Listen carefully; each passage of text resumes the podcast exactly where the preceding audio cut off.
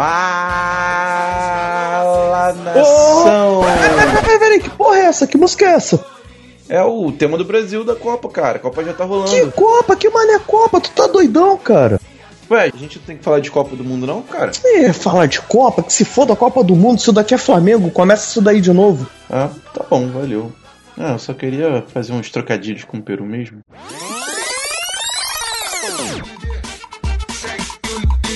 Segue o líder, segue o vez Flamengo, segue o líder, sempre Flamengo, nasci Flamengo e vou morrer Flamengo. Fala, galera rubro-negra. Tudo beleza? Tudo tranquilo? Eu sou Evert Rabelo e tá começando mais um Sempre Flamengo. O podcast que hoje vai falar da única seleção que importa, a seleção rubro-negra. Vamos começar essa zoeira? Para começar, vou apresentar todos os nossos participantes de hoje, que somando aqui dá um, um participante, que é o meu amigo de sempre, Bruno César. Fala, Bruno César.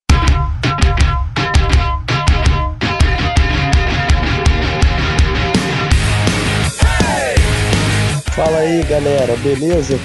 Então, a gente vai falar hoje realmente da única seleção que importa, a seleção rubro-negra, que não é aquela que fez sete gols em 2014, mas a seleção Flamengo. E eu já tô com saudade de ver os jogos. Menos de uma semana e já tô com saudade. Verdade, pintou saudade. Sou obrigado a ver Felipe Coutinho quando, quando poderia ser o Paquetá. Não é, rapaz? Eu pensando nisso, eu que saudade de, de, de ter que soltar aquela célebre frase do Na moral, o Paquetá é foda. Que saudade é. que eu tô de ver o René, René errando cruzamento, Rodinei errando cruzamento. Não, Rodinei sim, René já não está errando tanto. E no programa de hoje a gente vai bater bola sobre o longínquo jogo Palmeiras 1, Flamengo 1, longínquo e polêmico, né? Aquele porradobol que, que rolou quarta-feira passada. Vamos também de quadro Memória Rubro-Negra e o tema principal que é Nunca Critiquei. Jogadores que queimaram nossa língua. Tudo isso e mais coisas agora!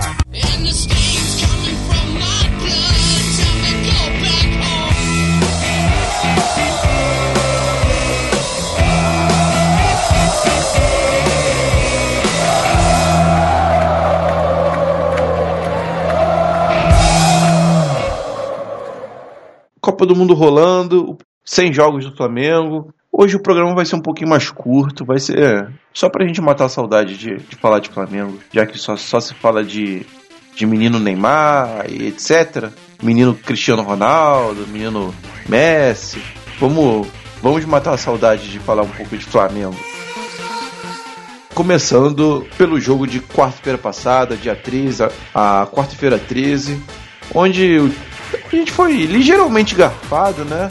Em um jogo injusto que terminou 1 a 1 graças à a, a péssima arbitragem do péssimo juiz daquela partida, onde o Palmeiras não, não se propôs a jogar futebol, propôs mais a, a querer brigar, dar porrada e, e demonstrar o quão pequeno eles são. Tem alguma coisa para falar desse jogo, Bruno César? Cara, vou começar falando que assim, eu sei que não é culpa do Palmeiras, eu sei disso. Mas que coincidência, né? Tipo, o Palmeiras é aquele time que do, do 4 mais 1 é igual a 9, mas só que quando o jogo é contra eles, os 5 acabam virando 1. Até agora eu tô, tô, tô sem entender o porquê que o árbitro fez aquilo no, nos acréscimos. Na verdade eu sei, mas não faz sentido algum aquilo. É, o juiz se enrolou todo, a CBF escalou o pior árbitro, árbitro para a partida mais difícil até então do, desse primeiro turno, tirando os clássicos, que é esse Flamengo e Palmeiras já era, é, tava na cara que ia ser uma partida difícil e pegou o cara mais inexperiente para ter como desculpa tantos erros. O Felipe Melo era pra ter sido expulso, Dudu só foi pra, pra brigar. E sorte nossa que a gente tem o Cuejar, só ele sozinho já dá conta de geral ali no Palmeiras, na, na porrada. Ah, cara, o Cuejar ele. Ele, ele, é aquele volante que roubou nossos corações, na moral, cara. Como esse cara joga bola, meu Deus do céu. Rouba bola e rouba corações. Pô, roubou o coração de 40 milhões de torcedores, porque, cara, a entrega dele pelo Flamengo é uma coisa, sei lá, é inexplicável. Inexplicável. e a partida? Você lembra ainda da partida? Cara, a partida começou com o Palmeiras vindo para cima, até porque quem estava mais precisando ali da vitória para poder diminuir essa vantagem de pontos era eles, eles estavam jogando em casa, eles têm a pressão do, do elenco e patrocinador e tudo mais.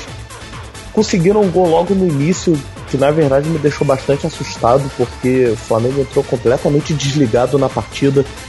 Tudo bem, era uma coisa que uma hora ou outra isso iria acontecer, porque não tem como o Flamengo entrar ligado todas as partidas. A gente entende que futebol tem dia que nada dá certo, tem dia que dá tudo certo. E a gente começou esse jogo realmente desligado. Uh, tivemos um erro coletivo da zaga, foi realmente uma coisa feia. Eu, a única pessoa que eu tiro ali um pouquinho de, de culpa foi do Diego Alves, porque eu achei que ele ficou completamente vendido no lance. Mas a partir daí, o Flamengo começou aos pouquinhos e acordando. Quando ele resolveu acordar, ele equilibrou o, a partida e até se tornando melhor em alguns momentos. O Paquetá, ele tava com. Ele não jogou bem esse jogo. Só que talvez no, no primeiro tempo o rendimento abaixo dele tenha acontecido porque o pessoal no rádio estava falando que teve, tiveram uns dois ou três momentos que ele saiu de campo para poder ajeitar a lente de contato dele, porque eu acho que ele realmente usa óculos fora do jogo, não sei se isso realmente procede, mas que ele estava tentando ajeitar a lente dele e isso estava incomodando.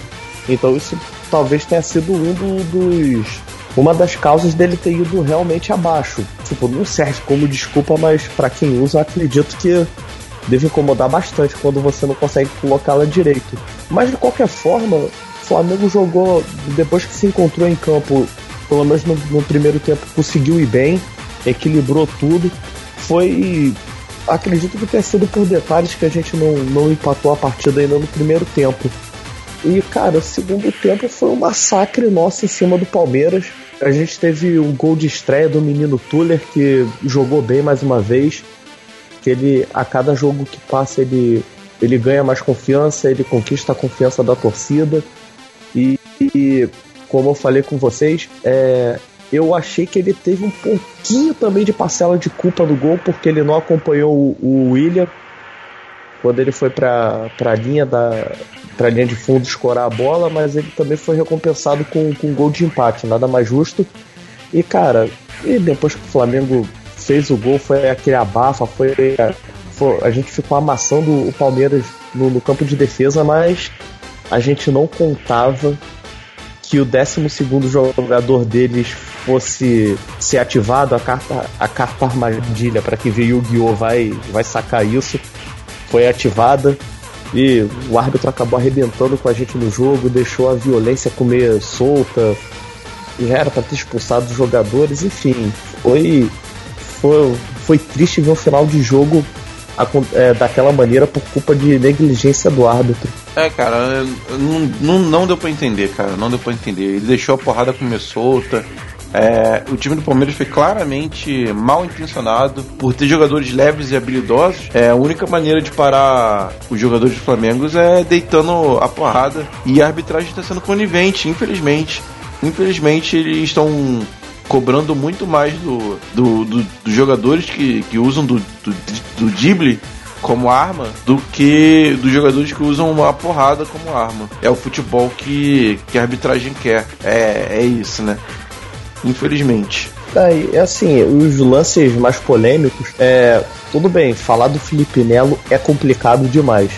Mas aquele carrinho que ele que ele deu em cima do Vinícius Júnior, assim, eu não acredito que quando ele deu o carrinho, ele teve a intenção de machucar o Vinícius Júnior. Isso já eu não acredito. Mas isso não, isso não é o que, deve, o que deve ser levado em consideração na hora do jogo. Porra, ele foi, ele foi com força excessiva, ele acertou a canela, o tornozelo dele. Cara, aquilo era falta para expulsão. Por muito menos, o Vinícius Júnior foi expulso no jogo contra o Botafogo numa falta que ele fez no Igor Rabelo no meio de campo. na mesma faixa de campo que ele sofreu a falta. E, cara, e o, e o, o, Felipe Melo só recebeu um cartão amarelo. E fora outras faltas que o, que o juiz inverteu, se eu não me engano teve uma que o, que o René levou vantagem e o juiz resolveu dar a falta, inverteu a falta, não lembro direito. Fora que teve também um carrinho do Felipe Melo em cima do Jean Lucas. Te, é, teve destempero do Dudu, porque esse daí, cara, esse daí eu já tô começando a tomar raiva desse cara. Porque ele pode ser tudo. Menos jogador de futebol, porque o que ele fica incitando violência dentro de campo, cara, é uma coisa extremamente ridícula o que ele ridículo faz. Ridículo ele fazer e é ridículo o juiz permitir. Mas o que esperar de um cara que já estou a bola em cima do, das costas do, do juiz e teve que pagar só algumas cestas básicas como punição? Ele, ele é mau caráter, ele é tipo o Nenê, cara. Ele é mau caráter mesmo dentro de campo. Ele é o cara que tá ali só pra ficar espizinhando, ele quer ficar pitando o jogo inteiro.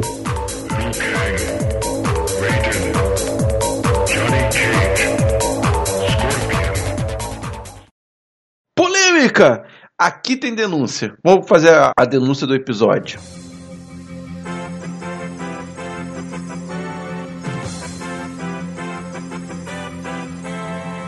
Bom, semana passada rolou a votação pra sede da Copa do Mundo de 2026. Você tá ligado nisso? Tô ligado. E quem ganhou foi trio de países da América do Norte: Canadá, Estados Unidos e, e México. Isso. Essa é a primeira vez que a Copa do Mundo terá três sedes. E houve um acordo entre os países da América para votar em bloco nessa, nessa opção, votar no, nos países da América do Norte. E foi o que aconteceu. Todos os países da, do continente americano votaram para a sede de 2026 ser Canadá, Estados Unidos e México, exceto um país. Só um país votou no Marrocos.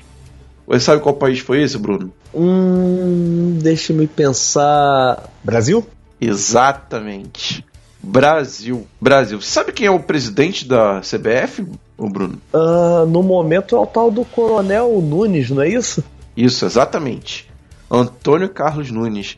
O cara votou no Marrocos e ele parece que nem sabia o que ele estava fazendo, cara. Tanto que ao ser questionado, ele disfarçou, disse assim: Ah, como é que você sabe? Em outras palavras, ele disse: Como é que você sabe que eu votei no Marrocos? O voto é secreto? Sendo que o voto não é secreto. é, é, é, o nosso representante, é o representante do Brasil no futebol internacional. É, é um cara que, que é conhecido como Coronel Nunes e mal sabe o que está fazendo. E votou no Marrocos. E a notícia é que a América do Sul quer expulsar a CBF do Conselho da Comembol. Eita, disso eu não estava sabendo. Por que, que eu estou falando isso tudo? O que, que isso tudo tem a ver com o nosso podcast, que é sobre a, a única nação que importa, que é o Flamengo? É que a gente está jogando um campeonato internacional, né? A Libertadores, né? Sim, estamos. Dessa vez, pelo menos, estamos. Tá acompanhando no meu raciocínio, cara? Bom, ainda não não consegui pegar direito. Ainda não? O Brasil perdeu representatividade no Conselho da Comembol graças a essa cagada do presidente da CBF. Você acha que os, ju os juízes que vão apitar os jogos de, de times brasileiros contra times de outra nacionalidade vão estar com boa vontade ou com má vontade com, com os times brasileiros? Bom, para ser sincero, boa vontade eles nunca tiveram. A gente sabe bem disso, como é que funciona. Não só a arbitragem, como todos os dirigentes da, da América do Sul não têm boa vontade com a gente. Agora, depois disso, agora com certeza vai estar tá muito mais na cara que eles não vão ter boa vontade nenhuma para poder apitar ou, ou favorecer a gente em lances polêmicos não querendo fazer uma teoria da conspiração, mas já fazendo, o árbitro de futebol é um cara um ser humano, como qualquer outro. Ele só ele, ele acaba sofrendo influências de, de diretores e etc. E eu acho que em lance polêmico, na dúvida, os, os, os árbitros vão apitar contra os times brasileiros. É, espero estar errado, mas se isso acontecer, bem que eu avisei. Olha, eu espero que realmente não aconteça isso. É, vamos ficar de olho. E agora é a hora da memória rubro-negra. Sempre Flamengo! apresenta. É! Memória Rubro-Negra.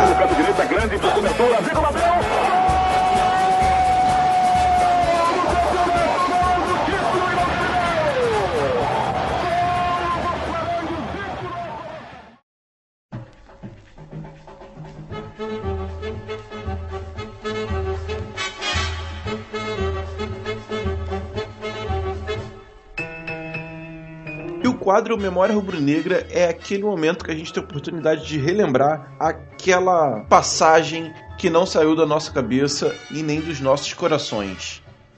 Bruno César, hoje você é o encarregado de nos falar um momento que marcou sua memória rubro-negra. Qual momento você separou pra gente? Então, pessoal, o momento que eu escolhi foi o primeiro gol do Diego com a camisa do Flamengo no jogo contra o Grêmio lá em Brasília. Flamengo venceu de 2 a 1. O Diego fez o segundo gol. Na verdade, eu escolhi esse gol por quê? Porque esse jogo do Flamengo, ele foi alguns meses depois de eu ter me mudado para poder morar com a minha esposa. E foi, era, foi um dia que eu, não pude ver o jogo. Eu tava só escutando, como sempre. E foi, eu escolhi mais porque foi um, um caso engraçado, porque estávamos na cozinha arrumando a casa no domingo, era, esse jogo foi 11 horas da manhã, o jogo tava rolando, o Flamengo já tava ganhando. Na hora que o, que o Diego fez o gol, eu sei que a explosão na cozinha foi tão grande, a minha de alegria, que obviamente pegou ela de surpresa, a minha esposa de surpresa, a Aline, porque ela tá, tava arrumando as coisas. Eu sei que eu berrei tão alto nesse dia, do, na hora do gol, que ela estava limpando o fogão nessa hora. Só que ela estava limpando o vidro do forno. Eu sei que ela tomou um susto tão grande, mas tão grande ali que ela largou aquele vidro. Ela quase se cortou, quase quebrou o vidro. e ela ficou muito puta comigo. Ela ficou muito puta que ela tava chorando de raiva porque ela achou que eu fiz de propósito de ter berrado o gol. Quase rolou uma explosão de verdade, né? Quase. Mas foi muito engraçado, gente. Não, pra vocês, de repente, não pode estar sendo engraçado, mas na hora foi muito engraçado ver isso. Mas depois eu expliquei para ela a situação, mas só que até hoje ela me joga na cara esse fato de eu quase ter feito ela quebrar o vidro do fogão por causa do gol do Diego. É engraçado que você quase separou no, no dia que vocês se mudaram para morar junto. E eu também tenho uma lembrança desse gol, porque eu nesse, nesse dia eu não, eu não tava em casa. Eu tinha ido na casa da minha sogra buscar alguma coisa de carro e na volta eu já tava ouvindo no rádio. Tava acompanhando, tava a estreia do Diego tal. E quando saiu o gol e, e que o narrador falou que foi do Diego, eu comecei a buzinar na rua, igual um maluco. É, gol! Buzinando. É, amigo, porra! Buzinando. Ninguém nem entendeu nada, né? O pessoal na rua, ah, pô. Os caras que estavam na minha frente não estavam entendendo nada. Só que tava na calçada não tava entendendo nada. Paciência, né, cara? O, eu tipo, acho que, trânsito aberto ali, né? Você buzinando feito um louco. é, vai fazer o quê? Eu acho que tem uma brecha na, na, na lei do, de, de trânsito que permite o cara ficar buzinando, buzinando comemorando o gol, né? Eu espero que, que possa. Exatamente, ainda mais quando esse gol é do, do camisa 10 da Gaza, que na época era o 35, mas era o 10. É. Ainda mais quando é jogo de estreia dele. Eu acho que existe essa brecha. Acho que existe sim. Tenho quase certeza que sim. Depois eu vou pesquisar. Se não tiver, vai a dica aí pro Detran, pro, pra, pros órgãos responsáveis. Fica a dica. Volta o Flamengo, divide pelo meio do campo, ganhou por intermédio do Diego na entrada da grande área, rolou para Viseu dentro da grande área, corre para receber a devolução da bola, Diego. Preparou Viseu, dá marcado, é obrigado a devolver. Volta o jogo pro Pará, bico da área, cruzou, Diego, emendou, guardou! Flamengo!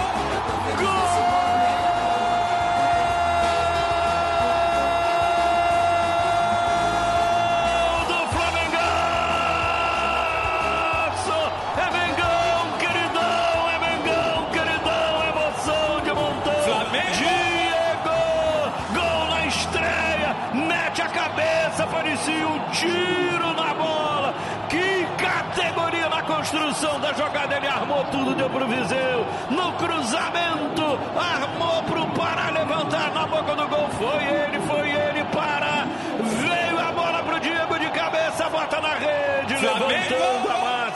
Diego, esse é o homem, Diego para fazer o segundo, para matar o Grêmio e para botar o Mengão como vencedor. Diego é vitória, Diego é bola na rede. Diego, esse é o homem, Fortalece a massa. Eu me amarrei, Xará, me amarrei de montão. O Mengão é queridão, é flamengaço, queridaço. Diego aumenta 25 minutos, 25 do Flamengo. segundo tempo. Tá de boa o Mengão, o Mengão é queridão, é flamengaço, é queridaço. Rala, rala, rala, rala, Grêmio.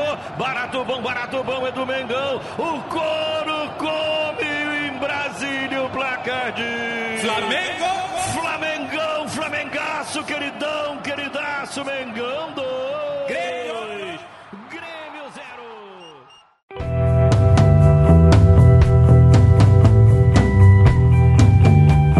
E o tema do dia é Nunca critiquei jogadores que queimaram a nossa língua.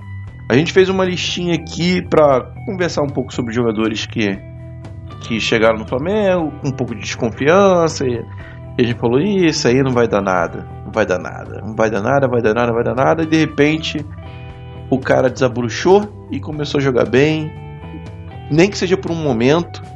E a gente sempre apoiou. Depois que, depois que ele começou a jogar bem, a gente lembrou, de repente lembrou que sempre apoiamos.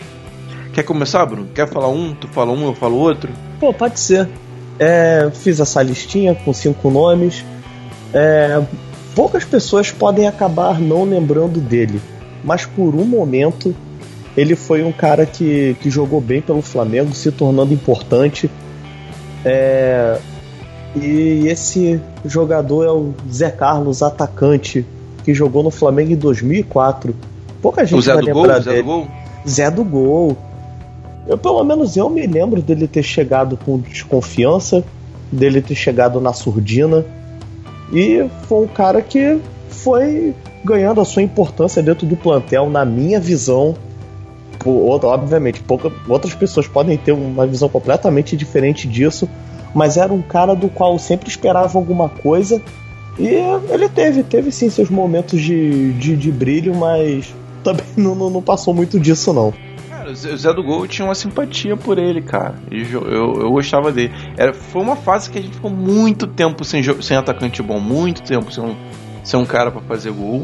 E o Zé, Zé Carlos fazia lá seus golzinhos, eu tinha simpatia por ele.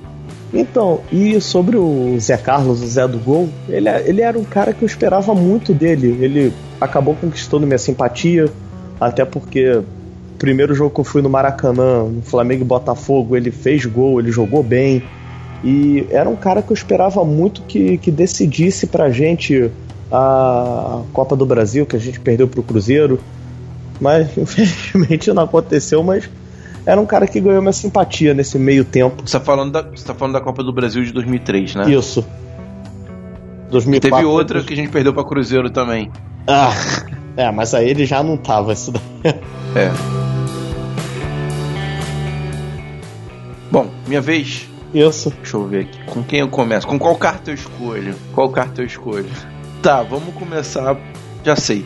Bom, o Vitor Cárceres, cara. Vitor Cárceres, eu lembro que quando ele, entrou- ele chegou Flamengo, ele não, não fazia boas partidas. Ele demorou um tempo, ele demorou mais de um ano pra começar a render mesmo pelo Flamengo. Começar a jogar bem pelo Flamengo de verdade. É, e no começo, depois de, de alguns, alguns meses, eu, eu realmente estava desacreditado com ele. Pensei, ah, cara, esse cara não, não, vai, não vai vingar, não. O Flamengo tem que se desfazer desse cara. Mas depois de, de um ano, na, na segunda temporada que ele jogou, ele, ele rendeu bem mais, cara. Ele foi o nosso xerifão na, no meio-campo e na zaga. Ele era muito importante nas bolas aéreas defensivas do, do time. Tanto que quando ele saiu, o Flamengo começou a tomar milhares de gols de cabeça. Foi uma fase que o Flamengo tomava gol de cabeça praticamente em todos os jogos, e às vezes até mais de um. Vitor Cáceres foi um cara que queimou minha língua. Eu, eu dei uma criticada, confesso que eu dei uma criticada no começo, mas depois foi, era um cara que eu não, não queria que tivesse saído. O nosso adorado pé de pano era o cara que, que não tinha. Quer dizer que não tinha, não. Ele, pra ele não tem técnica alguma, mas era um cara raçudo. Demorou a realmente entender o que, que era o Flamengo. Aí depois que ele entendeu também, caiu nas graças da torcida, aquilo. Podia não ter técnica, mas ia na base da raça e tudo mais, e fato, ele era importante na, nas bolas aéreas defensivas. É um cara que faz falta até hoje. Então, vamos lá. É, minha escolha vai ser uh, Fabiano Heller. Lembra dele? Cara, Fabiano Heller era um cara que na época eu tinha esse, esse preconceito, esse problema com, com jogadores vindos de times rivais. E sabidamente ele, sabidamente ele era um jogador do Vasco, tanto é que ele estava naquele tricampeonato nosso em cima deles. E cara, quando ele veio pro Flamengo, eu fui completamente contra. Eu desconfiava do Fabiano Heller, achava ele um porcaria, um merda. Porra, o que, que esse cara tá fazendo aqui? Mas, porra, não é que ele descambou a fazer bons jogos. Porra, e se eu não me engano, ele, ele era volante e passou pra zaga. Ou era zagueiro e jogava como volante. Ele quebrava o galho. Mas, cara, ele, ele fez uma ele se portou de maneira sólida na zaga do Flamengo, sendo muito importante, fazendo bons jogos. E tanto é que ele foi até cobiçado e saiu posteriormente para o Internacional e já foi com o nome dele já feito. Acho que provavelmente no Flamengo foi a foi a melhor época dele como, como jogador de futebol, pelo menos eu acredito. Eu também gostava bastante de Fabiano Heller, cara. Eu, eu nunca tive implicância com ele, não. Eu sempre gostei dele e era outro jogador também que quando saiu eu fiquei, fiquei chateado, queria que ele tivesse continuado.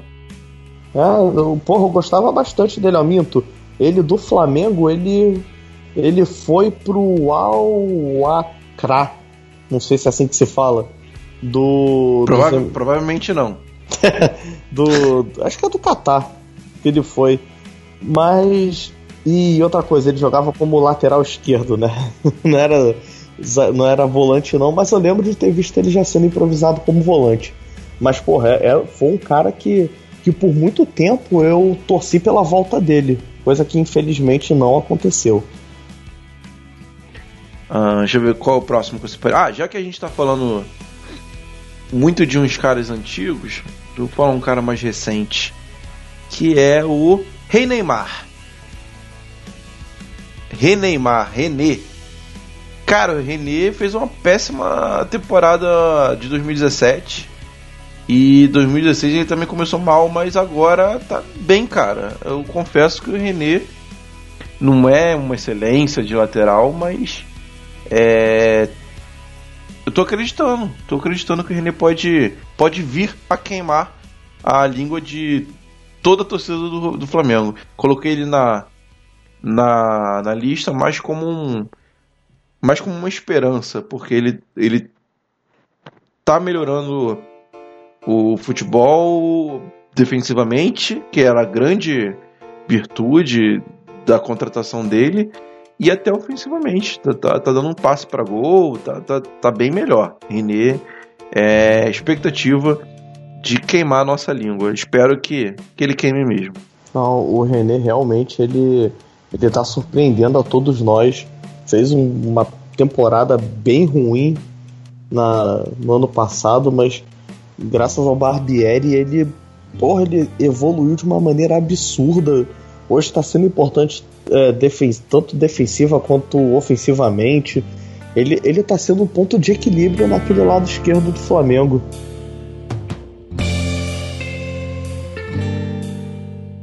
Uh, então, já que eu falei do, do Zé Carlos e do Fabiano Heller, que são um pou, poucos antigos, eu vou falar de um mais ou menos antigo, mas que quando veio também eu olhei com aquela cara de tipo, porra, sério que o Flamengo tá contratando essa porcaria? E o cara caiu nas graças da torcida, que é o nosso querido Obina. Hum. cara, Obina, eu... cara, é o nosso ponto comum na lista. Ele também tava na minha ah, lista. Então é, a gente já, já, já debate sobre ele.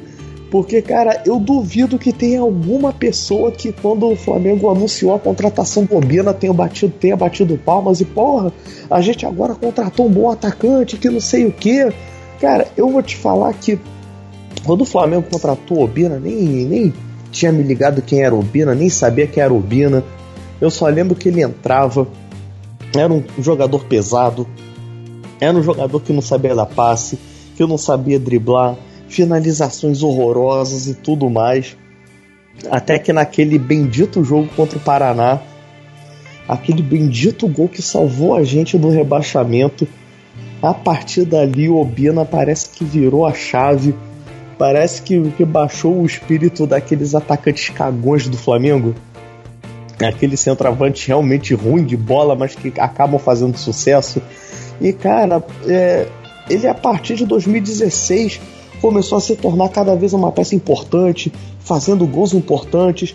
E a mesma coisa em 2007, quando ele se machucou e voltou, e a torcida do Flamengo fazendo coro pela volta dele, ansioso, e ele ganhando títulos. E. Cara, o Obina fez uma história maravilhosa no Flamengo, sendo um cara que ninguém esperava absolutamente nada por ele. Pois é, cara, Obina, cara, antes dele virar o mito que virou, quando ele ainda estava no banco e tal, é, eu lembro que eu, que eu ia no Maracanã e quando o jogo estava muito ruim, eu, eu, começava a puxar o couro de Obina. Mas eu, eu também nem sabia quem era ele.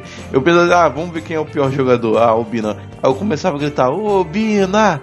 Obina! Obina! Eu fazia muito isso com Obina e um tal de Leandro Salino, que eu nem sei quem é. Mas Obina era. Mas Obina eu gostava muito de puxar o couro de Obina. Antes, antes até da musiquinha do Obina é melhor que eu tô. Eu me sinto um, do, eu me sinto um dos responsáveis pelo sucesso do, do Obina. Ah, você pode, você pode procurar ele para poder participar do podcast e fazer essa revelação para ele, né? Verdade. Eu lembro que o Flamengo contratou o Paulinho e mais um outro cara do, do 15, ou de um time pequeno de São Paulo. Uh, Diego Silva. Né, nessa leva do Paulinho vieram Diego Silva, que é o volante, veio Val. O, o mito Val! Val Pedreiro. Porra, esse jogadoraço. Porra, não sei como é que não vingou no Flamengo um cara desse. e, e veio o meio-campo, o baixinho, o Bruninho, um carequinha, a lá Marco Júnior. Ódio desse cara, enfim. N nenhum deles vingou, né? Nenhum deles vingou pelo, pelo Flamengo. E o Paulinho eu também achei que ia ser outro tiro na água. Tiro, é, e realmente, cara, nos primeiros partidos o Paulinho tava jogando muito mal. Paulinho nem a velocidade estava tava jogando a seu favor. Eu lembro que no jogo contra o Cruzeiro pela Copa do Brasil, lá aquele, no Maracanã, é, aquele jogo com gol do, do Elias, né? Aquele gol salvador. Paulinho entrou no segundo tempo e, e, jogou muito aquele jogo. Jogou muito. E no jogo seguinte da Copa do Brasil, ele já entrou contra. Já, já esculachou o, o lateralzinho. Quase aposentou o lateral esquerdo do, do Botafogo e daí ele já caiu na, nas graças da, da torcida. Mas antes desses dois jogos, o Paulinho só tinha jogado muito mal, muito mal. E eu lembro que até que alguns narradores da, de rádio já falavam quem é esse Paulinho, esse cara, e, e, e tratava ele com uma certa ironia, né? É, tá certo que também depois de, de dois anos ele ele caiu em, em desgraça. Mas 2013 foi um grande ano para ele e ele realmente queimou a, a minha língua. E a língua de várias pessoas. Não, eu fui um desses que, que não foi entusiasta da, da contratação dele. Até porque a gente estava naquele período de vacas magras. Para mim era um, só mais um que ia passar. Eu vou falar agora do parceiro de ataque do Paulinho em 2013, Hernani Brocador. Poucas pessoas sabem, mas Hernani foi contratado em 2012 pelo Flamengo. Você também não sabia disso, né? Eu tinha esquecido o ano, confesso que eu tinha esquecido o ano. Ele tinha sido contratado pelo Flamengo em 2012. Agora, não me pergunte de que time que ele veio, porque eu não lembro. Então, cara, verdade, eu lembro. até procurando eu lembro da contratação do, do, de do Hernani. ele veio. Mojimirim. Exatamente. Ele, acabado de... ele foi vice-artilheiro do Campeonato Paulista de 2012, é, jogando pelo Mojimirim. E ele só perdeu a artilharia para um jogador que. Não sei se as pessoas conhecem hoje em dia. Ele é o tal de Neymar. Neymar, é isso aí o nome dele. Eu acho que eu já ouvi falar dele. Acho. Então, eu lembro da contratação dele. Era o vice-artilheiro do, do Paulista, que só tinha perdido a artilharia pro Neymar. Então eu acompanhei de perto o Hernani Brocador. Eu, eu, ele entra na, na, lista, na minha lista de caras que eu fiquei otimista e fiquei aguardando dar certo. Eu, eu, essa, essa ele não queimou minha língua, não. Mas fala aí. Eu sei que ele queimou a língua da maioria das pessoas. Ah, sim. E, e ele foi um, foi um cara que chegou em 2012, mas não fez grandes partidas tudo bem que logo na estreia dele ele marcou um gol, foi contra o Curitiba, mas, tipo, é, ficou ali no, no, esquecimento. Era o cara que entrava, vez ou outra, era o cara que não tinha confiança da torcida. Começou 2013 também por baixo. Tanto é que o Marcelo Moreno foi contratado para poder ser o homem gol do, do Flamengo naquele ano, mas também não deu tanto certo assim mas não que o Hernani não tenha dado certo. No caso, o Marcelo Moreno não deu certo, mas isso tudo por culpa da, da fase maravilhosa do Hernani com o Flamengo nesse ano. Tanto é que ele se tornou o artilheiro do Brasil no ano. E eu não sei se as pessoas vão lembrar, mas o Hernani estava ele estava na iminência de ser emprestado para o Havaí nesse ano. O Havaí estava negociando com o Flamengo, o Flamengo iria emprestar ele para o Havaí. Só que ele bateu o pé, que ele queria ficar no Flamengo, que ele iria mostrar o valor dele. E graças a Deus ele fez isso, graças a Deus a diretoria deu voto de confiança nele, porque, cara, ele, ele foi um cara que, por mais que ele não tivesse técnica, mas ele tentava ajudar. Ele ainda saía da área para poder tentar fazer alguma coisa, ele dava opção, era o cara que chutava de qualquer jeito e a bola tava entrando. Tanto é que no gol contra o Botafogo, o segundo, ele chuta todo errado e a bola entra. Porra, foi, foi, foi um daqueles caras que foi uma grata surpresa e foi mais um dos caras que foi um atacante folclórico que ninguém dava nada pelo cara e até hoje ele é lembrado com carinho pela torcida. Verdade, cara. O brocador deixou saudade. E tanto deixou saudades que no Flamengo foi o time que ele que ele mais fez gol, mais jogou, que eu tô vendo os números dele, pelo Flamengo entre 2013 e 2014 ele fez 45 gols em 73 jogos. No Bahia, que foi o tempo que ele, que ele, que ele. Quer dizer, foi o clube que ele jogou mais ou menos o mesmo número de jogos. Ele levou uma temporada a mais, que foi de 2016 a 2018. Tudo bem, tudo bem que ele teve uma lesão nesse meio tempo mas ele fez 71 partidas e 35 jogos. Então não adianta, a fase dele vai estar tá marcada ali no Flamengo como artilheiro, como brocador, como cara que, que, que destruiu o Botafogo junto com o Paulinho na, na, na semifinal, na, nas quartas de finais da Copa do Brasil. Foi o cara que vai ficar marcado como deu o título do, pro, pro Flamengo, tanto é que o, o gol contra o Atlético Paranaense do fechar o caixão foi dele.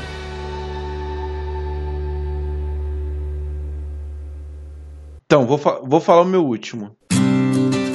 Também é um pouco no clima de estou esperançoso que dê certo. Começou a dar certo e tomara que ele realmente queime a minha língua. Que é o nosso treinador, o Barbieri. Nossa, o Barbieri, ele, eu ia colocar ele como menção honrosa, mas ainda bem que você falou dele. Sim, o Barbieri no começo muito é, começou com muita desconfiança, até pelo nosso histórico de treinadores estagiários, vamos dizer assim. É o nosso histórico recente com o Zé Ricardo, mas o Barbieri, não, não somente pelos resultados. É, eu não analiso apenas o resultado para julgar um, um treinador, mas ele tem, tem dado um padrão legal tático para o Flamengo, um futebol com mais posse de bola, com os pontas atacando com mais inteligência, Tá faltando uma coisa ou outra, mas eu tô vendo virtude no nosso treinador Maurício Barbieri. Uma coisa que me deixou muito contente com o Barbieri nesse último jogo foi o fato dele ter começado a partida com o Felipe Viseu, o que parece não ter grande significado, para mim significa muita coisa. É uma coisa que o, o Zé Ricardo nunca faria, é tirar um, um chavão para colocar uma aposta. Uma aposta de alguém que já está dando certo, que está rendendo melhor. É, o, o, Zé Ricardo ele, ele tem uma característica de insistir muito com, com algo que ele começou na esperança de uma hora dar certo. Foi assim com o Márcio Araújo, foi assim com, com Rafael Vaz, com Muralha, e com, com vários outros jogadores que tinham um substituto imediato, que na cara, obviamente, iria jogar melhor, mas o, o Zé Ricardo insistia com, com o pior como titular. É, o Barbieri, a partir do momento que ele viu que o Viseu ia, ia rendendo mais que o, que o Dourado, ele colocou o Viseu. E, e é isso aí. Ah, não interessa que o Viseu depois ia, ia se transferir. Interessa aquele jogo ali, quem tá melhor era o Viseu, e ele simplesmente botou o Viseu e o Dourado, que, é o, que era um cara mais caro, falou, vai ficar aqui no banco e quando você tiver melhor, você joga. Quando for a sua vez, você vai jogar. É, para mim já, já eu olho com bons olhos essa atitude do, do Barbieri, o que é muito diferente da atitude que o, o Zé Ricardo costumava ter. Já para mim já separa os dois treinadores é, de interinos, ex-interinos, né? Não sei, provavelmente o Barbieri vai, será efetivado. Para mim já, já dá uma diferença grande entre esses dois treinadores. É, acho que você já resumiu bem. Uh, você já tocou no ponto que eu realmente gostaria de, de, de ter falado, foi a coragem dele é, em colocar o Felipe Viseu como titular do, no, no jogo contra o Palmeiras e, e colocar o Henrique Dourado na, no, no, banco. Realmente, Zé Ricardo, o próprio Carpegiani não teria feito isso, ele teria insistido. Porra, o Barbieri, depois desse, daqueles primeiros jogos dele, eu não sei se ele estava realmente querendo é, entender direito como é que funcionava o elenco. Eu não sei se ele ainda estava com receio quando ele chegou a deixar quatro volantes contra o América Mineiro. A gente caiu de pau em cima dele por conta disso, mas parece que os, que, o, que os jogadores compraram a ideia dele de, de como ele enxerga futebol, de como ele de como ele arma a equipe. E hoje o Flamengo é uma equipe que está muito mais estruturada do que o, o Flamengo do Zé Ricardo em 2016, que bem ou mal a gente estava a gente estava bem estruturado naquela época. A gente os jogadores sabiam bem o que tinham que fazer dentro de campo, a torcida já sabia o que esperar. E a gente está hoje a gente está mais arrumado do que o Flamengo do Rueda e o Flamengo do, do Carpegiani. Hoje o Flamengo parece que pegou a, a consistência que deveria ter pego nos outros anos. O Flamengo se mostra mais maduro, se mostra mais uh, frio para poder tomar suas decisões e finalizar os jogos, uh, aproveitar as chances. Tudo bem que algumas vezes não, não acontece, mas na maioria das vezes o Flamengo se mostra dessa forma. E, e, esse fato dele ter, ter realmente colocado o Felipe Viseu para jogar eu acho que deu muita moral para ele porque isso mostra também que com ele não vai jogar por nome. Realmente vai jogar quem estiver no momento melhor. Ele não vai ter isso de, de, de, de ficar avaliando. Tanto é que, é, no caso, avaliando ver se é medalhão ou não, ele vai ver quem realmente está sendo melhor para o time. Tanto é que eu ainda aposto que, mesmo se o Hever e o Juan voltarem, os dois não serão titulares. Um ao menos deve ser. O Hever eu ainda acredito, mas acho que os dois não vão, não, não vão fazer a dupla de zaga. Ou o Tuller ou o Léo Duarte vão continuar jogando, por merecimento. E na verdade eu espero que aconteça. Verdade. Boa chance disso que você falou acontecer mesmo. Outra coisa que o Barbieri fez, cara, foi recuar um pouco o Paquetá ele. O Paquetá fazendo a distribuição de bola melhorou muito a saída de bola do Flamengo. O Diego estava prendendo bola demais e estava perdendo o potencial dele de atacante. E enquanto o Paquetá um, um pouco mais recuado, ele ataca muito, ele consegue continuar atacando, sai a bola muito melhor ainda hum, ajuda na, na marcação. Sim, e, e é aquilo, o Diego, ele já não tem mais esse pique de ficar indo e voltando toda hora. O Diego é um cara que ele resolve lá na frente, ele faz a diferença lá na frente. Ele não tem que ficar voltando para poder vir buscar a bola. A bola tem que chegar até ele para ele resolver lá. E o Paquetá é um cara que ele consegue se adaptar a, a, várias posições, até porque ele já jogava assim na, na base. O próprio Zé Ricardo já falou que jogou com ele em várias posições. E eu acho que o Barbieri teve teve uma visão muito boa de recuar ele um pouco para poder fazer essa transição para melhorar o o fluxo do meio-campo do Flamengo. Coincidência ou não, a gente teve dois gols com várias trocas de, de passes, várias linhas de passe de bola contra o Fluminense e contra o Paraná também, né? Sim, a gente teve uma troca de passes muito boa. Muitos passes, e isso também está sendo uma marca do, do, do, do, Flamengo do Barbieri. É o fim do, do chuveirinho bol do, do Zé Ricardo, cara. Você não sabe quanto, como eu fico feliz em não ver mais qualquer bola sendo cruzada de qualquer maneira, como era o time do, do, do Zé Ricardo. Não, os jogadores sob o comando do Zé Ricardo, a, a, parece que a função era pega a bola, abaixa a cabeça, sai correndo, quando você vê a linha de fundo, você bica ela pra área e seja o que Deus quiser. É, e, aí, o, e o Guerreiro ainda saiu com o filme queimado porque não fazia gol com os cruzamentos do Rodinei. Ou os cruzamentos do Everton. Exatamente. Fala seu último nome que promete ser polêmico. É, então vamos ao, ao, meu último integrante da lista que pelo menos acredito que vai ser polêmico. E a gente acabou de falar dele. Quem eu achava que não ia render, que não ia dar nada no Flamengo? Lucas Paquetá, acredite ou não.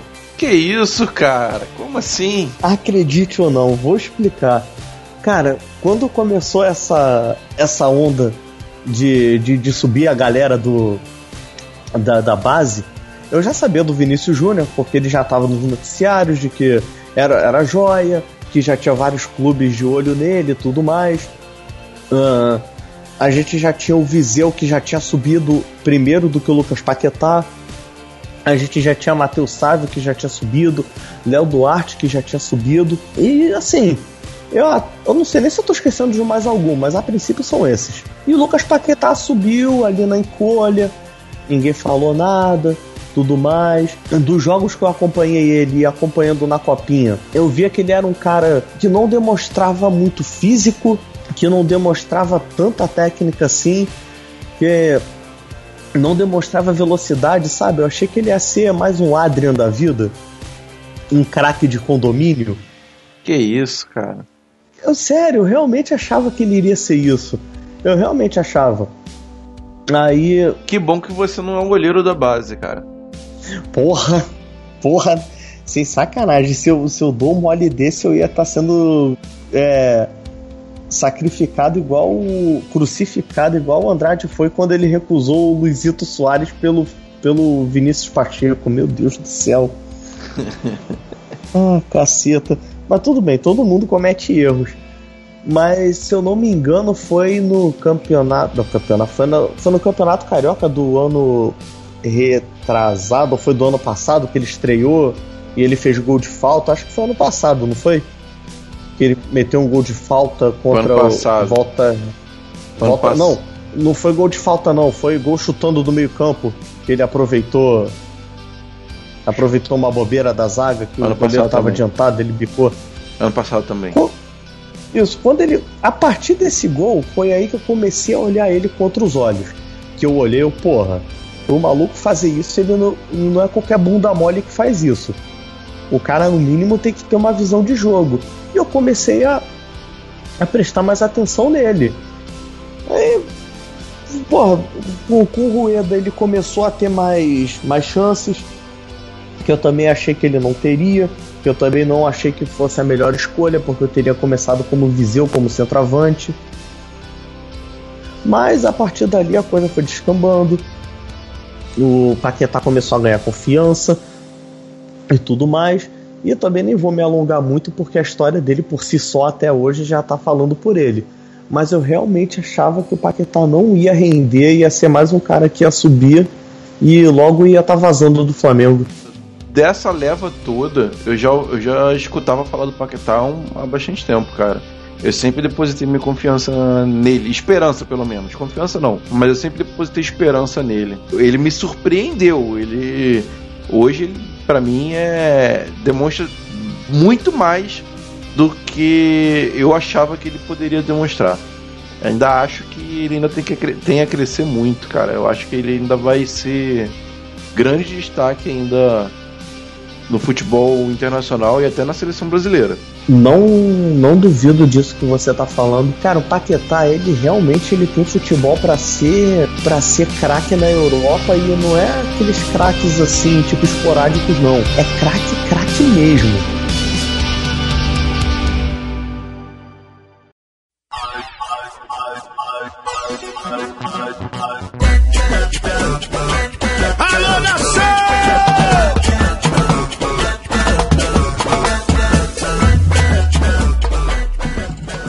Bruno César, considerações finais. Então, galera, chegamos ao final de mais um episódio. Espero que vocês tenham gostado.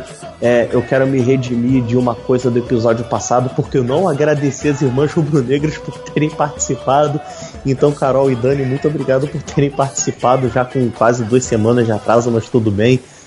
E, porra, tô morrendo de saudade do Flamengo quero logo que a Copa, que a Copa do Mundo acabe, porque eu quero voltar pro Campeonato Brasileiro e quero conquistar essa taça o mais rápido possível. Então, galera, mais um episódio do fim, mais uma resenha nossa aqui. E primeiramente aqueles recados de sempre. É, acompanhe a gente nas nossas redes sociais e pode interagir com a gente que a gente responde. Nosso Twitter é sempre Flacast. O nosso Facebook é sempre Flamengo Cast. Temos também Instagram, procura a gente por Sempre Flamengo Cast. Você pode acompanhar nossos episódios no site sempreflamengocast.com.br e aproveita para dizer pra gente qual jogador já te fez queimar língua, qual jogador que você não deu nada, não deu nada, não deu nada e no final ele te surpreendeu positivamente. Fala aí qual. Conta pra gente que semana que vem a gente pode ler aqui, pode botar no ar, quem sabe.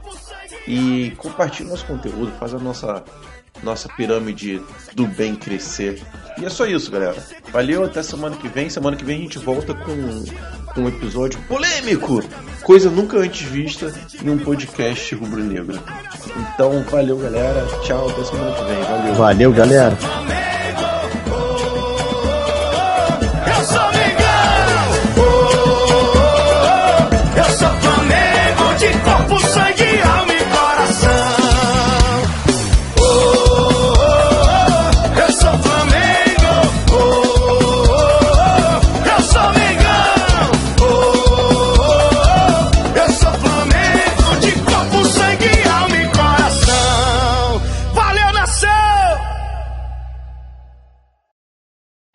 Paquetop. Paquetop.